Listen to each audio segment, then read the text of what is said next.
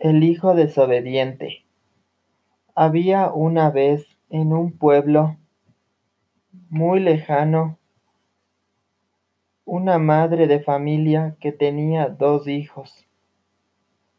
El uno se llamaba Juan y el otro Pedro. El hijo menor era muy desobediente y tenía muchas quejas en la escuela.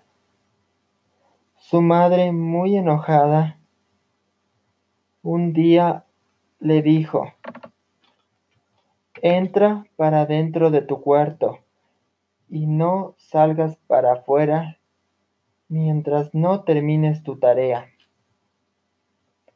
Juan no obedeció y se escapó subiendo por arriba de la ventana de su habitación y se fue corriendo a correr en el parque con sus amigos.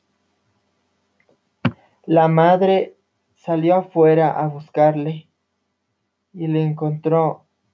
Andaba caminando con malos amigos y lo que era más peor, no cumplió con sus tareas. A consecuencia de ello, reprobó en la escuela. Muy bastante preocupada, su madre se echó a llorar desconsoladamente. Mientras andaba caminando, se encontró con una vecina que le dijo, Buenas tardes, vecina. ¿Por qué llora?